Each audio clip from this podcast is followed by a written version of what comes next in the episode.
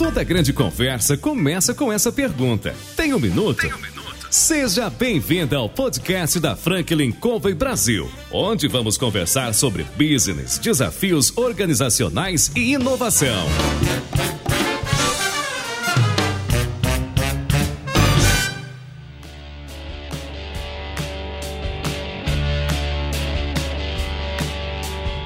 Olá pessoal, aqui é João Palmeira, consultor sênior da Franklin Covey Brasil, e hoje eu estou aqui para entrevistar CEOs, presidentes, diretores, gestores das mais importantes organizações da atualidade. A nossa proposta é trazer pessoas que contribuem com a sua experiência de vida, seus conselhos, trazendo histórias do dia a dia da gestão. Hoje, nós ligamos para Vanessa Grossi, que é a diretora de recursos humanos para a América Latina da Down, e perguntamos: e aí, Vanessa, você tem um minuto? Claro, com prazer. Seja muito bem-vinda. Um prazer estar aqui com você.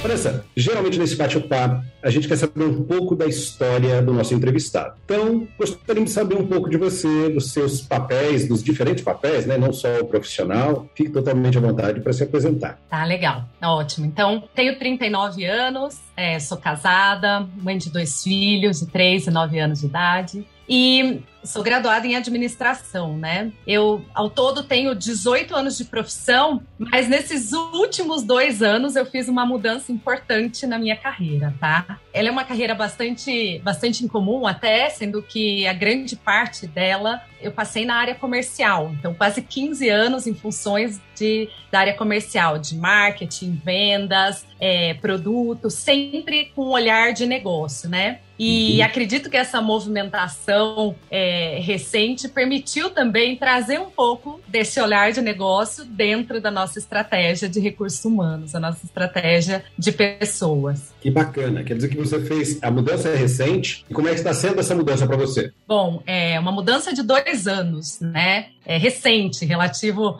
ao tempo total de, de carreira, mas tem sido fantástica assumir é, a organização de recursos humanos em um período como esse, onde a gente está falando de pandemia, a gente está falando de uma mudança enorme no, nos modelos de trabalho, a gente está com uma preocupação cada vez maior com o engajamento de funcionários, com a experiência dos funcionários, onde a gente vê temas como inclusão e diversidade aparecendo muito forte. Tem sido uma oportunidade enorme de conectar tudo isso, né, estratégia de pessoas com a necessidade da nossa companhia de seguir inovando, de seguir se diferenciando e seguir atraindo cada vez melhores talentos para a nossa organização. Você disse dois anos, né? E nós temos exatamente o que você comentou de pandemia, dois anos, né? Nós estamos, quer dizer, você assumiu e as coisas começaram a mudar numa velocidade absurda, né? Como é que foi isso? Foi exatamente isso. Eu assumi em novembro de 2019. Eu tive quatro meses para estar em face to face, de cara a cara com com o time de recursos humanos, com os funcionários da organização de forma geral. E aí logo a gente já se afastou. A gente já teve que mudar para esse modelo virtual e aí eu passei a me relacionar com todas as pessoas aqui através é, dessa da nossa tela, né? E, uhum. e, com esse desafio enorme, né, de manter a cultura organizacional em, em, em alguns momentos até, né, resgatá-la porque tem funcionários entrando na companhia, então a gente precisa explicar quais são os nossos objetivos, nossas ambições, e tem aqueles funcionários que já estão aqui há mais tempo também que a gente precisa mantê-los motivados e engajados. Então, com certeza, com um desafio enorme de é, manter essa cultura ativa, de manter essa cultura conforme a gente conseguia construir no momento em que a gente conseguia se encontrar pessoalmente. Eu imagino que a Down, pelo tamanho que ela tem, pela pujança que a organização tem, você teve provavelmente parte das pessoas, parte dos colaboradores que puderam trabalhar de casa, mas teve uma parte que teve que vir. Isso aconteceu? Como é que foi lidar com isso? Sim. É, a DA é uma empresa de ciências de materiais, né? E, e nós estamos presentes aqui no Brasil há mais de 75 anos, com aproximadamente 10 unidades produtivas em todo o país. E 60% da nossa força de trabalho, ela está na operação, ela está nos sites. Então, realmente, muita gente nem foi para o modelo de trabalho híbrido, para o trabalho remoto. Muita gente realmente teve que segurar a operação e garantir que a gente continuaria entregando os produtos para nossas cadeias de, de suprimentos. Né? Afinal, químicos está em quase tudo, né? Tá na tela do celular aqui, no filtro solar, nos produtos de higiene, na, na nossa casa, nas paredes. Então, realmente a gente não podia ter nenhuma ruptura com essa cadeia. Então, foi um desafio enorme manter também toda essa população segura e engajada, né, para continuar indo para o seu dia a dia de trabalho e não correr o risco de se contaminar ali naquele ambiente. Aí por isso a importância da gente ter colocado todos os protocolos em práticas no dia 1. Eu acho, imagino que isso tenha sido, é, tenha sido um trabalho gigantesco, né? Porque eu lembro que quando nós aqui do Conselho da Franklin nos reunimos na primeira, primeira reunião, no início da pandemia, a gente fez um, um, uma discussão, né? fez uma, um cenário, pensou um cenário, fez ali algumas proposições e tal, e a, e a pior possibilidade não chegou a 10% da realidade que a gente está vivendo hoje. E eu imagino que você, né, desde o primeiro momento, tenta tomar esses cuidados. Lidar com pessoas, a gente sabe que é o nosso maior ativo, mas, como diz o poeta, a gente é diferente. Então, provavelmente você teve que lidar no início, e talvez tenha lidado ao longo do tempo, com as pessoas lidando com, o desafio de ter que ir, né, já que 60% da força né, precisava estar presente para dar continuidade, né, e talvez nem todo mundo se sentisse à vontade. Teve conflito, foi complicado. Que estratégias vocês usaram para tentar dar essa segurança de que as pessoas poderiam vir, poderiam trabalhar e a empresa faria de tudo para que uh, houvesse todos os cuidados. Como é que foi isso para vocês? Você sabe que a gente tem uma cultura de segurança histórica, né? E isso é, foi uma vantagem enorme para nós, porque essa cultura de segurança ela já estava permeada em toda a companhia. Então, quando a gente teve que ter esse diálogo com os nossos funcionários de que uma parte da população precisaria continuar trabalhando, Acho que existia um pouco disso, de confiança, de olhar o histórico da companhia, de ter a certeza de que tudo que a gente tinha construído até então era muito sólido e que a gente jamais ia colocar nenhum dos nossos funcionários em risco ali dentro do ambiente de trabalho. Então, com certeza, essa, esse histórico que a gente já vinha construindo e essa confiança com todos os funcionários foi um fator fundamental para que eles se sentissem seguros em estar ali, continuar entregando os seus é, suas metas, seus objetivos ali e sabendo que tinha todo um time que estava também remoto, garantindo que as vendas também iam acontecer, que a operação ia rodar, porque foi realmente essa empatia de um entender que uma parte está indo para o escritório, está indo para a fábrica e que a outra parte vai ter que ficar em casa, mas sabendo que ambos estão colaborando, porque no final do dia o que importava era o resultado final é, da companhia. Então, acredito que essa foi um pouco dessa da fórmula de sucesso nosso. Eu acho que é, uma das, das, palavras que você usou e que é chave né, nas relações sociais é confiança. Né? Quando a gente pensa em termos de confiança, nós temos aqui na Franklin um curso chamado Velocidade da Confiança e a gente trabalha caráter e competência. E quando você fala de competência, competência está dizendo o okay, quê? Qual é, quais são né, as capacidades que trouxeram.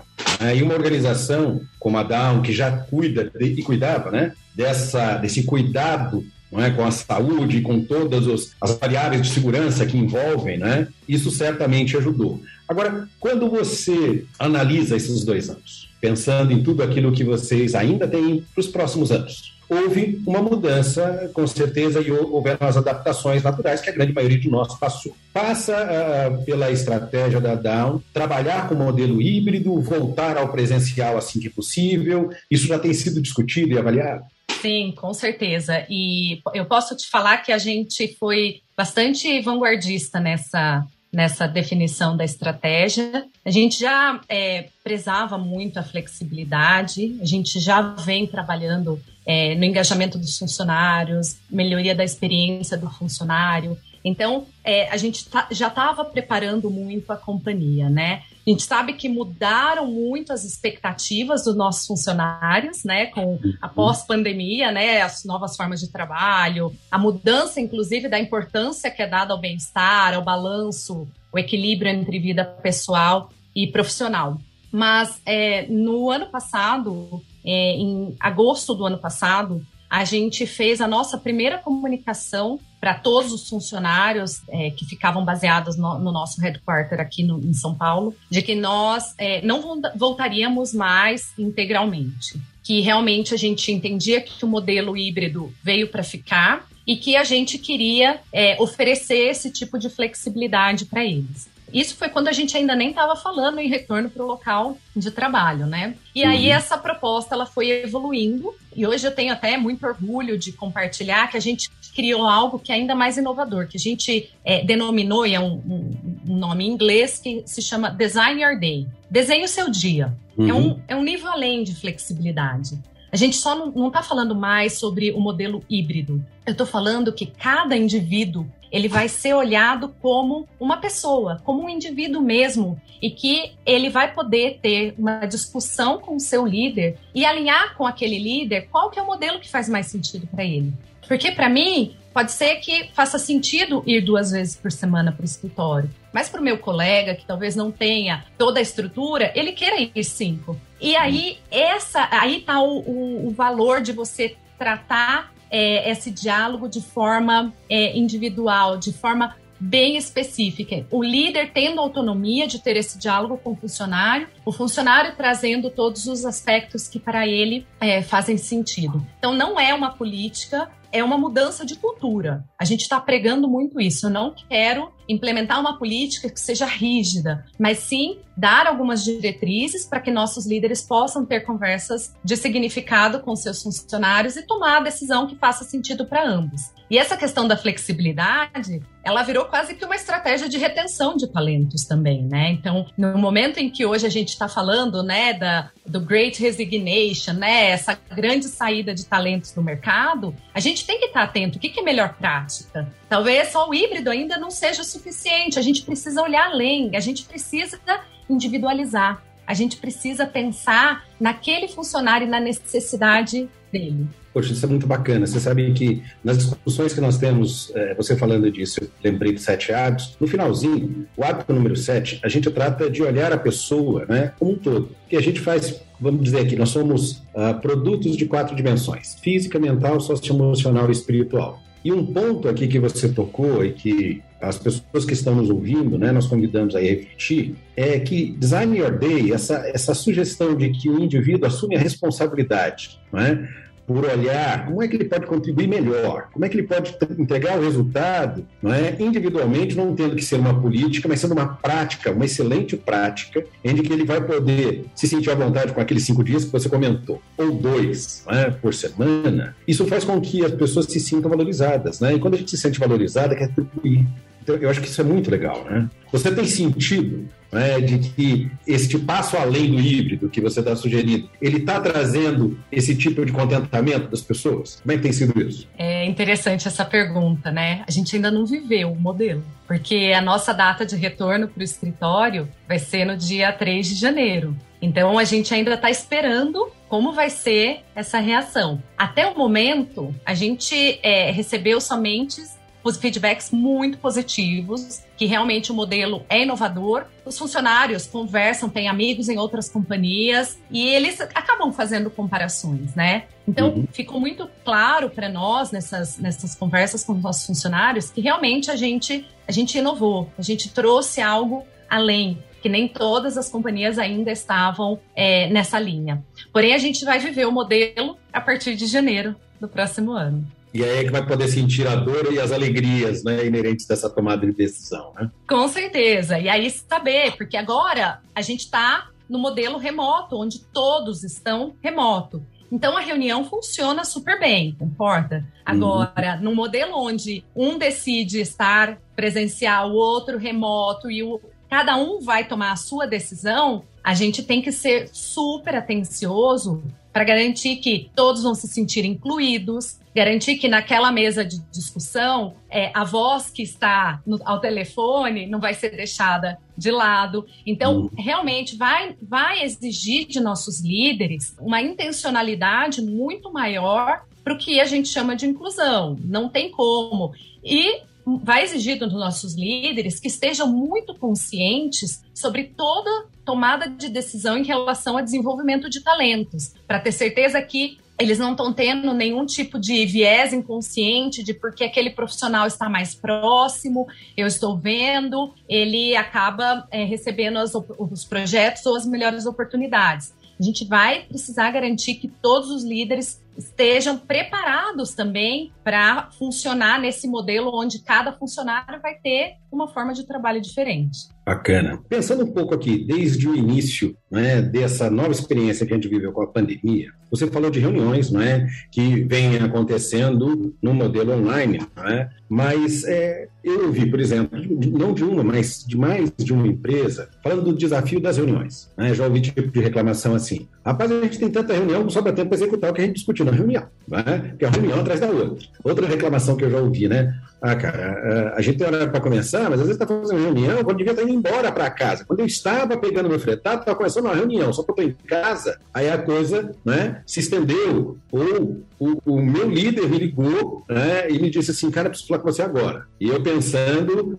pô, tô cansado, não quero, mas não tinha como dizer não. Enfim, é, como é que foi para vocês dentro da Down, né, esse período de adaptação ao longo desse período? Teve desafios? Como é que foi isso? Ah, com certeza. É, o tema das quanti da quantidade de reuniões ao longo do dia foi o que mais apareceu em todas as nossas pesquisas de clima. E a quantidade de estresse que é gerado pelo fato de você ter que ficar conectado o tempo todo, olhando para a tela, muitas vezes com o vídeo aberto, o que demanda muito mais do funcionário. E às vezes sem aquela pausa que normalmente você tem de sair de uma sala de reunião para outra. A gente identificou isso muito rápido a gente tem uma, uma, uma, pesquisa que nós chamamos de pulso. Ela é uma pesquisa que a gente faz é, a cada trimestre com todos os nossos funcionários. É um pulso, é sentir como está o contexto. E ela foi ainda mais relevante nesse período de pandemia. Então, através dela, a gente conseguiu identificar que a gente tinha uma oportunidade de trabalhar ali, porque as reuniões não estavam sendo efetivas e a quantidade de tempo despendido nas reuniões estava tomando a agenda do funcionário. Então, uma das ações que nós tomamos foi realmente trazer uma consultoria que tinha uma especialidade em melhor gerenciamento de reuniões para nos ajudar a entender como poderíamos é, é, trabalhar melhor. E aí, eles nos trouxeram algumas dicas muito importantes que a gente foi implementando ao longo desse período. Uma delas, vou compartilhar com vocês, foi a uhum. implementação da sexta-feira à tarde sem reuniões. O que, que é isso? Então, todo o time de liderança da América Latina bloqueou a agenda das suas equipes para garantir que naquele período da tarde, do meio-dia até as 5 da tarde, não teriam reuniões agendadas. E cada funcionário poderia dedicar aquele tempo para fazer treinamentos, ou responder e-mails, ou cuidar de projetos que se eles ficassem o dia todo em reunião, eles não conseguiriam se dedicar. Então, isso foi uma das, das ações que a gente foi lá e implementou. A outra foi algo super simples, que é uma programação de você colocar toda reunião, se ela é de uma hora, coloca ela para terminar cinco minutos antes, dez minutos antes. Se ela for de meia hora, cinco minutos antes. Então, a disciplina de você colocar essa pausa ajuda para que você respire, tenha tempo de entrar na próxima reunião com calma e consiga, inclusive, focar no próximo tema. Que às vezes não dá tempo nem de você pensar, você já entra na próxima sem ter é, essa, essa pausa tão necessária. E algumas outras dicas que foram também bem relevantes, que é você questionar. Antes de você enviar um convite de uma reunião, é, é, escreve nessa, nesse convite qual é o objetivo dessa reunião. Isso vai fazer você se auto-questionar se para aquele assunto você realmente precisa de uma reunião. Porque se a hora que você começar a escrever esse convite, você é, se deparar com algo como: ah, o objetivo dessa reunião é informar vocês. Opa, peraí. É uma reunião informativa? Então você pode enviar um e-mail, concorda? Seria assim que a gente teria funcionado num outro momento. Então, essa, essa, essa proposta de que você reflita antes de mandar o convite, tenha muito claro o propósito, comece cada reunião falando qual que é o objetivo dessa reunião, para que cada um dos membros ali tenha claro isso ao princípio e possa ser bem preciso, revisar quem tem que estar tá na reunião, né? Às vezes a gente quer convidar todo mundo e aí a gente acaba ocupando a agenda de todos. Então, se cada indivíduo fizer essa reflexão e pensar se faz sentido essa pessoa estar, se ela realmente precisa, ela vai dar uma opinião, ela vai ter alguma participação relevante, aí ele segue. Se não, muda para o próximo. Então, é, eu acho que esse exercício, essa intencionalidade, você olhar para a sua agenda, né, e cuidar dela como se fosse horas super valiosas, acho que também foi uma das, das estratégias que a gente foi utilizando. Você pode me perguntar, João, a gente então está vivendo no mundo perfeito, né? As reuniões estão ótimas. Não, ainda não. A gente ainda tem muita melhoria. Porque aí vai, é uma mudança cultural. E uhum. essa cultura de muitas reuniões, a gente meio que adquiriu no início da pandemia e agora a gente precisa se libertar dela. Para quando a gente realmente começar a viver esse novo híbrido, a gente deixe para trás todas essas esses aprendizados que não estão nos agregando, né? Todas essas é, essas novas formas de trabalho que não nos deixaram mais produtivos, pelo contrário, sugaram nosso tempo. É bacana você falar disso, né? A gente, quando discute um sete hábitos gestores, o hábito 2, que é começar com o objetivo em mente, tem uma ferramenta que é chamado planejador de cinco minutos de reunião. E ela passa por isso que você discutiu. Definir o objetivo da reunião, checar se ela está alinhada com os principais objetivos da organização, identificar o tipo. Se é uma reunião de informação, se é de discussão, se é de apresentação, se é um brainstorming, não é? Se é um outro tipo e avaliar quem precisa estar e se alguém precisa estar e vai contribuir quanto tempo. E aí, como uh, você comentou, essa prévia, preparação prévia é o seguinte: olha, se eu vou convidar né, Maurício, Vanessa e João, então, Vanessa, você tem 15 minutos para falar, Maurício, você tem outros 15, João, você tem 15. Daí 45, eu falo 15, 60 minutos é a nossa reunião. Ou chegar a uma conclusão né, de que, como você bem disse, né, pô, será que eu preciso? Será que essa reunião realmente vale a pena? Porque as pessoas não se dão conta do quanto custa uma reunião. E às vezes elas investem, né? Se, se a gente for parar para pensar, quem está nos ouvindo aqui, não é um cálculo simples. Pega o salário de todo mundo que estiver sentado lá na mesa, né? divide por horas e multiplica pelo tempo. Vezes o número de pessoas, você vai chegar a um resultado financeiro. De repente você chega a alguns milhares de reais para tomar uma decisão que custa centenas. Quer dizer, você investiu muito tempo e dinheiro para tomar uma decisão que poderia ser resolvida de outro jeito. Né? Então, isso, esse é um dos pontos que a gente é, ouviu também muito, é, porque, de certa maneira, estressou muita gente e ainda estressa. Não é? Esse negócio de, é, do online, ele trouxe uma série de coisas bacanas. Agilidade, é, conexão, diminuição de custo. Né? Uma, num determinado momento, você tinha que trazer gente né, de todas as 10 plantas para se reunir. Agora, todo mundo, não é? em casa, você economizou hotel, avião, pode conversar com todo mundo e ok. Agora, eu queria saber de você o seguinte: se a gente pensa em reunião, as reuniões, como você disse, é uma mudança de cultura que está sendo implementada, que trouxe, né, ao longo desses dois anos, para dar um em particular aqui, uma série de experiências boas, né, a identificação daquilo que precisa de ajuste, e agora a gente vai voltar né, para essa situação do Design Your Day. E o Design Your Day né, vai requerer novos comportamentos. É? vai requerer uma nova visão, uma mudança de cultura, como você falou. E todo mundo que está ouvindo a gente sabe do desafio que é, é, você transformar uma cultura, você vir com algo novo, porque quem está mais tempo, às vezes, tem aquele comportamento de sentir à vontade, né? e vem a história. Em time que está ganhando, a gente não mexe. Só que é uma, vamos dizer assim, um mantra questionável, né? Porque se você se achar que está tudo bem, é? Pode ser que lá na frente você descubra que não estava tão bem assim. A Down é uma equipe que busca inovação, que busca uh, não só nos seus produtos, né? mas nessa inter-relação. É, é uma empresa que tem essa pegada, essa mentalidade como é que é isso? Com, cer com certeza. E eu acho que um, um fator importante para a gente ressaltar aqui em toda essa, essa inovação e essa mudança cultural é o próprio papel do líder em viver os nossos valores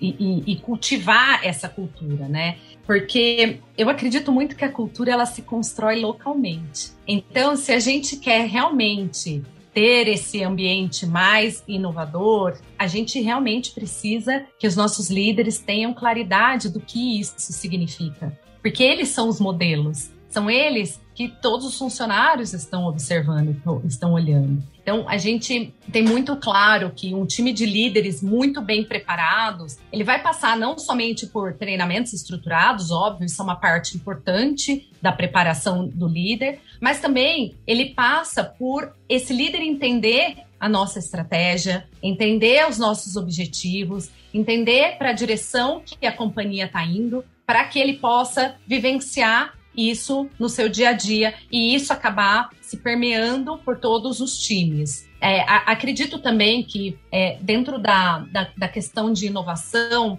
a gente não pode deixar de falar é, de diversidade. E eu gosto muito de fazer essa conexão, porque em um ambiente onde a gente tem todo mundo pensando igual, a gente não inova. Então, acima de tudo, a gente precisa de diversidade de pensamentos. Vamos começar pelo básico, né? Não estou ainda nem falando sobre diversidade racial, de gênero, nada. Estou começando pela diversidade de pensamentos.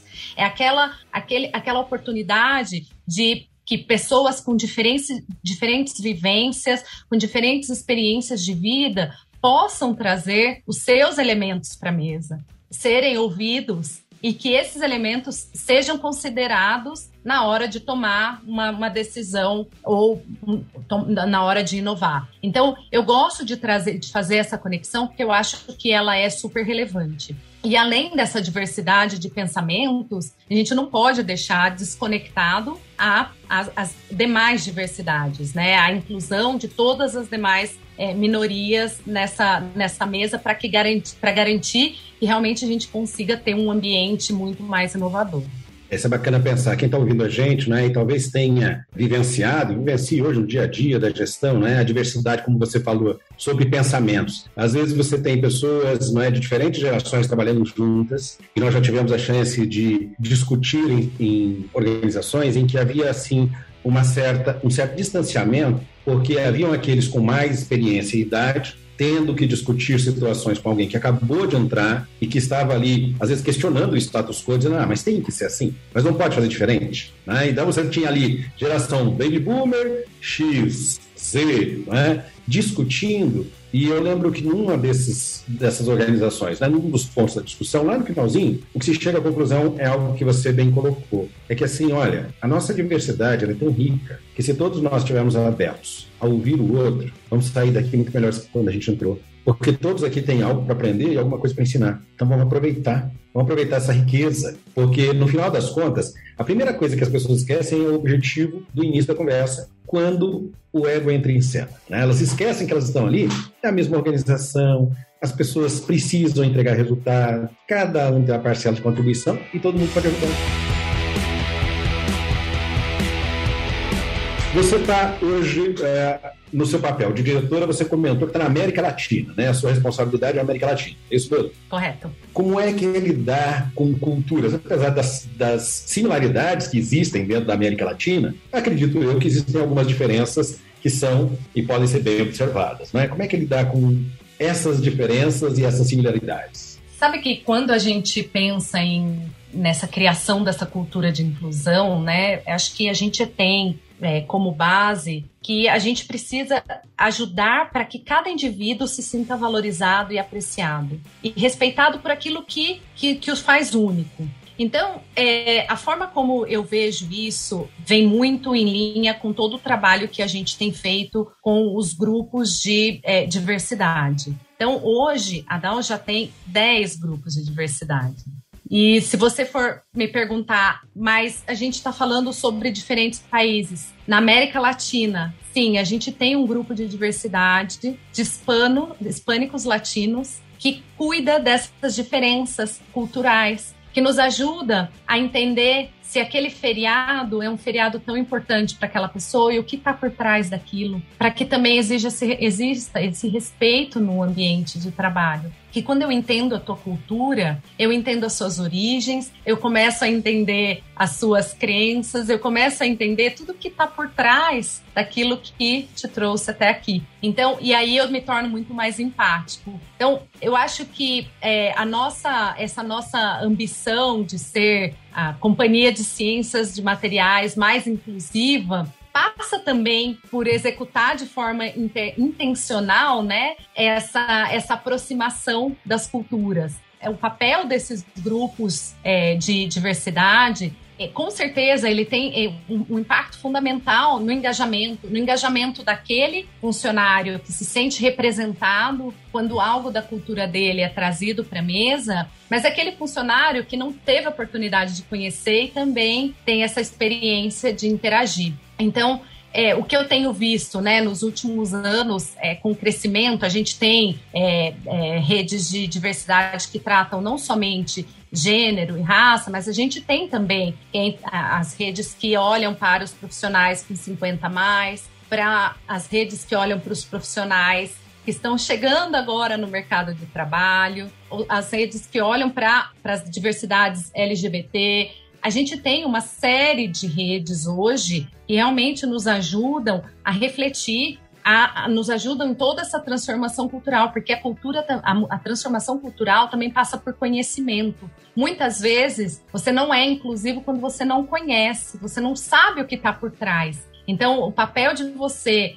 trazer a informação para nossa população é muito chave. Você entender o que está por trás de um racismo estrutural, o que está por trás, o que carrega uma mulher que tem os desafios de, por exemplo, se posicionar em uma reunião. A gente trazer essa educação para todos os nossos funcionários é o que vai garantir que essa cultura de inclusão se fortaleça. Eu não estou nem falando de diversidade, eu estou falando mesmo de conhecimento para que, cultu que essa cultura é, seja robusta. Muito bacana isso, né? Você me lembrou de uma experiência que eu tive na África. Nós fomos ministrar um treinamento sete hábitos para o Standard Bank, que é um banco centenário, e haviam quatro ou cinco pessoas que estavam no Ramadã, então eles faziam jejum e a comida vinha e, e a gente ainda estava no treinamento, né? O horário que eles iriam almoçar ou iriam comer, né, para encerrar o jejum daquele período. Então eu combinei com o pessoal que a gente faria, não é, uma pausa para que eles pudessem se alimentar sem pressa e retomaríamos isso depois e aí fomos até um pouquinho mais tarde. Mas isso fez toda a diferença para o grupo, para a unidade do grupo, porque o que sentiu ali foi o que você comentou, né? O respeito, o conhecimento de que aquilo para o outro era importante e a demonstração de que eu respeitava isso fez com que a unidade, ao longo daquela semana que a gente esteve junto, fosse muito mais forte do que o início. Pelo menos foi a impressão que eu tive, não é, com aquele grupo, porque eu estava olhando de fora e quem olha de fora às vezes não é, consegue perceber essas nuances. Isso para você que está ouvindo a gente, eu acho que é algo extremamente importante, não é? É claro que talvez muitos dos colegas que estão ouvindo não estejam numa empresa com tantos funcionários hoje quantos funcionários nós temos aqui na, na América Latina, Vanessa? São três, são 3 mil funcionários. 3 mil funcionários. Olha que dizem que cada indivíduo é um mundo, né? então são 3 mil mundos para gerenciar, para administrar e para conseguir extrair os melhores resultados. É um desafio, não é, Vanessa? Com certeza. Você sabe, João, que eu queria aproveitar e fazer um gancho no comentário que você fez agora sobre engajamento e trazer um dado bem interessante. Eu gosto muito de, de, de trazer dados para uhum. quando a gente está falando de recursos humanos, né? Você falou que ah, a inclusão aumenta o engajamento. A gente conseguiu provar isso com números. A gente faz anualmente a nossa pesquisa de engajamento de funcionários, né? É, se chama Voice, é porque ela realmente tem o objetivo de dar a voz aos nossos funcionários, né? E nós temos várias dimensões, né, que, que, a, que a gente mapeia, mais de 50 é, perguntas abertas e fechadas, mas algo super interessante que a gente observou, recorrente nos últimos anos, foi o seguinte: aqueles funcionários que estão engajados em redes de diversidade, eles apresentam um nível de engajamento 10 pontos percentuais maior do que aquele grupo de funcionários que não participa em nenhuma rede de diversidade. É incrível, porque a gente conseguiu realmente provar que tem valor. Verdade, com certeza. Isso é muito bacana, né? Porque esse valor que você consegue aferir, com certeza mostra o impacto no resultado da entrega de cada pessoa, né? Porque Seguramente. Todos nós queremos ser tratados com respeito, com consideração, que os nossos, as nossas crenças e valores sejam de alguma maneira respeitadas também, mesmo que sejam totalmente diferentes, né? E às vezes existe uma certa intolerância, porque você comentou bem, não é? A respeito, por exemplo, do racismo. No Brasil tem o racismo, ele é velado, não é? ele não é declarado como em alguns outros países, ele existe. E quando a gente consegue falar, falar de assuntos delicados, assuntos importantes, com clareza, com naturalidade, com respeito e consideração, quem é envolvido, além de se sentir incluído, vai querer participar e contribuir. Isso vai fazer toda uma diferença, você não acha? Com certeza. E puxando esse gancho de, de, diversidade racial, né? No ano passado, quando tivemos todo aquele evento, a gente começou a olhar para a nossa população. E a gente observou que a gente não conhecia a nossa população, porque a autoidentificação de raça não é obrigatória no nosso país. Você uhum. é obrigado a identificar o gênero quando você entra na companhia, ou você pode colocar lá a opção que não quer identificar. Mas a raça não era um campo que era obrigatório, então ele ficava em branco. E aí a gente percebeu que a gente não conhecia a nossa, a nossa população, até para saber se a gente precisava tomar alguma ação, como que a gente ia suportar uma organização que poderia estar super mobilizada com tudo que estava acontecendo. E então a gente começou a fazer um trabalho super forte para entender qual que, qual que é. Então fizemos campanhas, envolvemos todos os funcionários e a gente conseguiu é, um número super alto. Hoje a gente tem praticamente 95% dos funcionários, eles já declararam né, a raça e foi incrível isso, porque nos ajudou a fazer um trabalho super focado, de acordo com a necessidade de desenvolvimento de cada funcionário. Então, é, a questão da diversidade também passa pelo desenvolvimento desses talentos, porque a gente não quer só, só ter um time diverso, ter um ambiente inclusivo, a gente quer garantir que essa diversidade ela vai seguir avançando. A gente quer garantir que esses funcionários que estão entrando vão ter todos os suportes em termos de mentoria, de desenvolvimento, de programa de línguas, né? A gente criou no ano passado nossa, nosso primeiro programa de trainees pretos e pardos, sem exigência de inglês que pra gente era uma quebra de tabu. Era um paradigma, porque a dar uma companhia americana, você fala inglês desde o dia 1 um que você entra na companhia. Então, inglês tinha que ser pré-requisito. Mas a gente estava excluindo uma parcela da população. Então, como que a gente cria um programa de desenvolvimento que vai garantir que esse grupo que está entrando não vai ser deixado para trás? Que eles vão ter os programas necessários para conseguir crescer e se desenvolver. Então, eu acho que isso é, é, é magnífico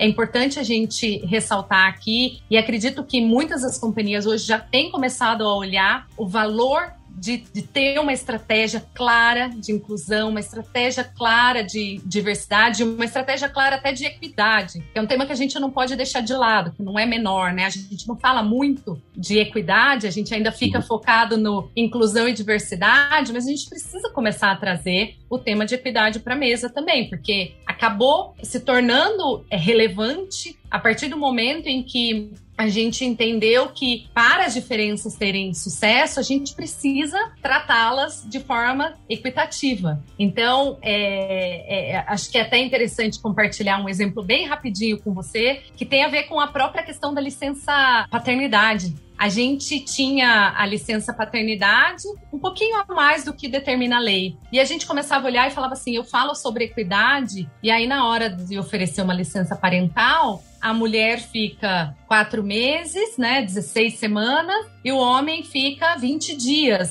ainda que a gente tinha optado pelo período mais longo. A gente falou, se a gente é, quer realmente ser inclusivo, se a gente quer realmente ser equitativo, se a gente quer realmente ajudar nessa mudança, por que não implementar algo que vale para todos, né? Então, ou seja, independente se você é pai ou mãe, você vai ter direito à licença remunerada de 16 semanas. E não porque a lei me obriga, mas porque eu realmente acredito que isso aumenta meu engajamento, tem um aspecto reputacional importante, ajuda a atrair novos talentos para nossa companhia, que olham e veem que realmente a gente vive a inclusão. A gente realmente vive, não é somente um, uma frase bonita na nossa página da intranet, da internet, ela é realmente algo que todos os nossos funcionários vivem, vivemos, vivenciamos. Isso é muito bacana, né? Porque quando você para para pensar nesse exemplo que você deu, é, provavelmente quem está nos ouvindo fala, mas nossa, né, 16 semanas para o homem também, isso é demais, é muito ousado, não é? E talvez não consiga perceber algo que a gente veio comentando aqui, para você que está ouvindo a gente, que é o nível de engajamento, que é algo intangível, mas que você consegue perceber e depois consegue identificar nos resultados, porque você está trabalhando muito mais não é, do que com belas belas palavras, não é com uma política interessante. Você está trabalhando com o coração. Você está dizendo para o cara, olha, a coisa mais importante que acontece na vida de um ser humano é quando nasce um filho, ou uma das coisas mais importantes, e nós achamos isso tão importante que a gente quer que você possa sofrer da melhor maneira que você puder. E se sentir valorizado, né? É exatamente isso. E nós empoderamos com isso os nossos homens que são pais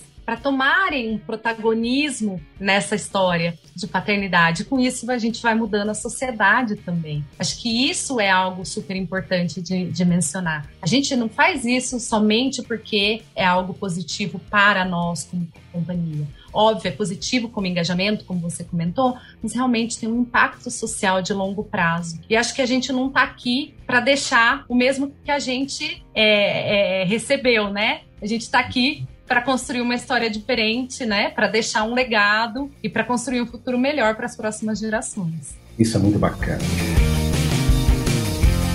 Você que está ouvindo a gente, eu estou com a Vanessa Grossi, que é diretora de recursos humanos da América Latina. A gente está nesse papo aqui te convidando para refletir a respeito né, de práticas que fazem e que podem fazer toda a diferença para que as pessoas se sintam parte, de fato, do negócio e não à parte porque às vezes o que existe é uma teoria linda, escrita, muito bem escrita, não é em algum papel guardado, mas na hora de trazer isso para a realidade existe um hiato. É? E pelo que a gente está ouvindo de você aqui, Vanessa, a Down, ela se preocupa em fazer a diferença na vida dos seus colaboradores e também da sociedade. Né? Com certeza. A gente quer nossos funcionários vivendo nossos valores. A gente quer nossos líderes vivendo nossos valores. Porque só assim, realmente, a gente constrói uma cultura de inclusão, a gente constrói uma cultura de engajamento, de confiança, de empoderamento, de transparência e com todos aqueles objetivos que nós temos para continuar crescendo como companhia.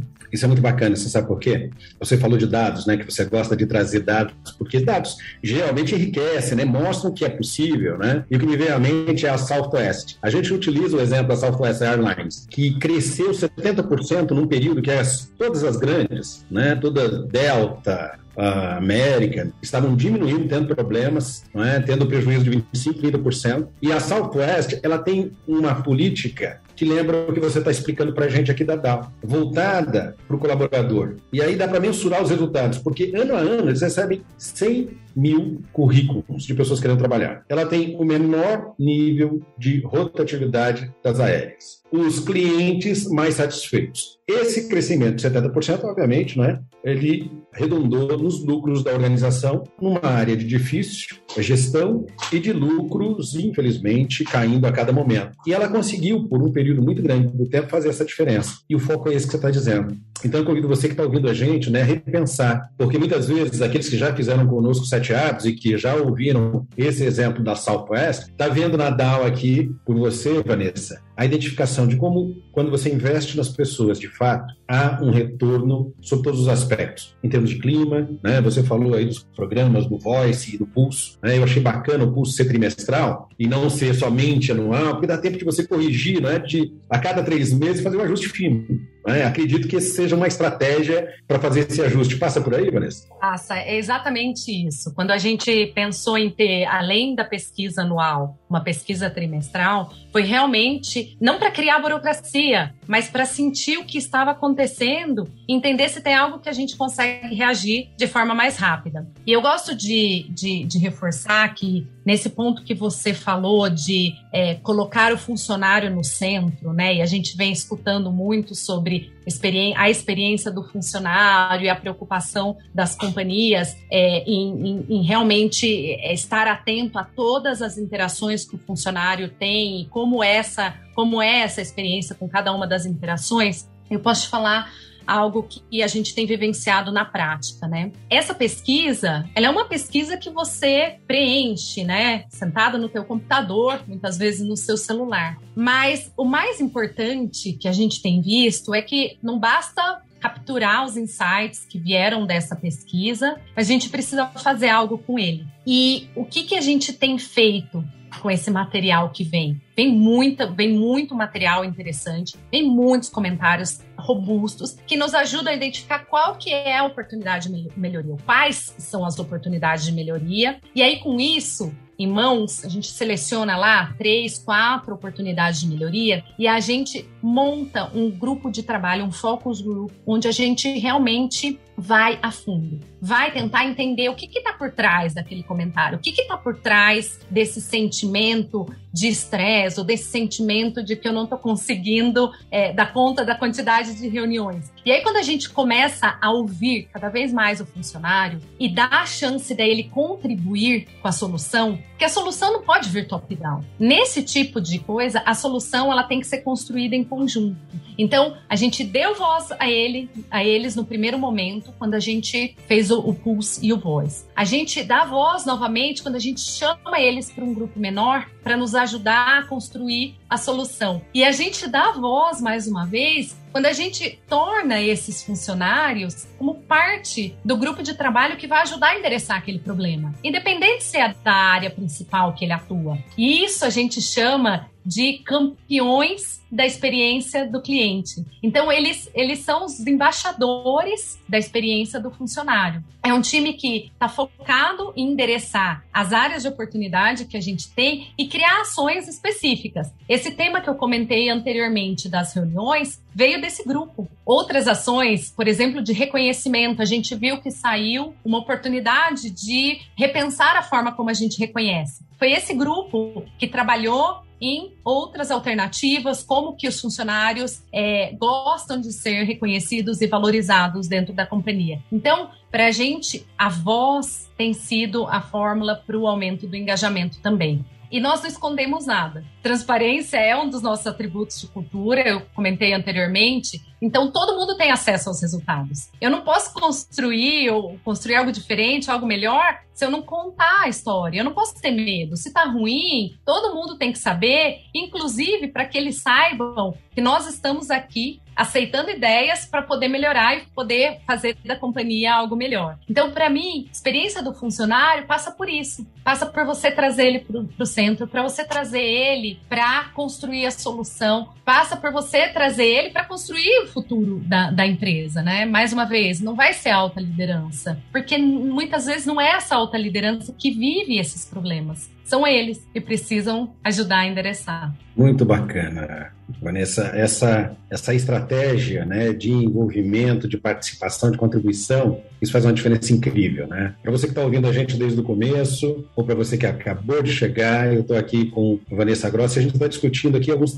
estratégias de comportamento que não precisam é, de nada absurdo para serem implementadas. Né? Precisa de vontade, precisa de um trabalho focado, com um objetivo claro e definido, né? como os programas o, o Voice, o Pulso, né? o, o Design Your Day, que somados vão construindo né, essa cultura de transformação que você está comentando, né, Vanessa? Que vai envolvendo e que vai fazendo com que as pessoas se sintam de verdade parte. Isso faz uma diferença absurda, né? É muito legal. Parabéns, viu? Muito obrigada, João. Vanessa, estamos chegando ao final. Muito bom aqui, muito bacana, né? Ouvir parte da tua experiência. Agradeço imensamente aqui né, o compartilhamento. Tenho certeza que as pessoas que estão nos ouvindo hoje vão poder ouvir e refletir esse nosso bate-papo aqui e se inspirar não é, nas sugestões que vocês estão aplicando aí com tanto sucesso e que constroem valor, né, de fato e de direito. Então, te convido aqui para deixar aqui as tuas últimas palavras aí, despedida para o pessoal. Já te agradecendo de coração todo esse tempo, esse bate-papo. muito bom. Obrigado. Ótimo. Bom, acredito que se a gente for pensar em, em cultura, em engajamento de funcionário, a gente não pode deixar de lado alguns aspectos chaves. O funcionário sente orgulho de trabalhar na sua empresa? Isso é algo importante da gente refletir. E o que vai fazer ele sentir esse orgulho de, de trabalhar? Ele se sente inspirado pelo trabalho que ele realiza? Então, como a gente pode trazer mais inspiração para ele, né? Que quais atividades podem ser ajustadas? E ele sente que ele pertence. A gente falou aqui bastante sobre inclusão e, e a gente tentou fazer várias conexões aqui. Então, acho que a gente analisar esses três aspectos, para mim, são três aspectos chaves para a gente construir essa cultura onde todos estão engajados. A gente tem um time que está ajudando a companhia a entregar os melhores resultados, a continuar crescendo mesmo em momentos tão desafiadores como este que a gente está vivendo. Né? É verdade, eu acho que nesses momentos é que a gente precisa se unir ainda mais, né? Você falando sobre esse, esse sentimento, né, de fazer parte, de pertencer. Aqui na Franklin, é, nós temos conteudistas, não é? Como é, todos sabem, inclusive um dos escritores faz parte de um livro chamado As Quatro Disciplinas da Execução, que é o Bill Moraes. E nas quatro disciplinas, a primeira fala de definir metas crucialmente importantes, a segunda, medidas de direção, que trata de uh, ações que você pode influenciar e pode predizer. A terceira, o placar, mas a quarta tem a ver com o que você colocou, que é a cadência de responsabilidade. Que é quando as pessoas assumem um papel de entender que esse negócio também é meu e que se eu contribuir, todos ganhamos. Não é? Que a gente faz parte de um mesmo uh, mecanismo, objetivo que precisa ser comum, mas eu entendo qual é a minha parcela de contribuição. Eu acho que isso inspira e faz toda a diferença. Né? Vanessa, muito obrigado. Você que está nos ouvindo, obrigado pela companhia. Prazer estar aqui com todos. E a gente se encontra no próximo episódio. Um abraço para todo mundo e para você também, Vanessa. Até a próxima. Até mais. Obrigada, João.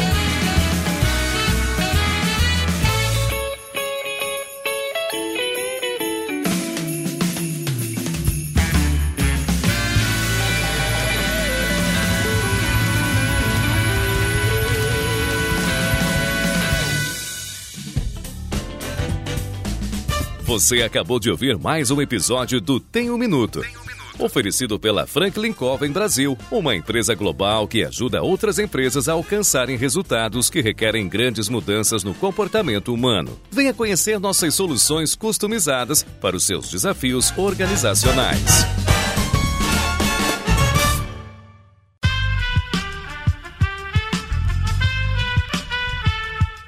Podcast foi editado por Aerolitos Edição Inteligente.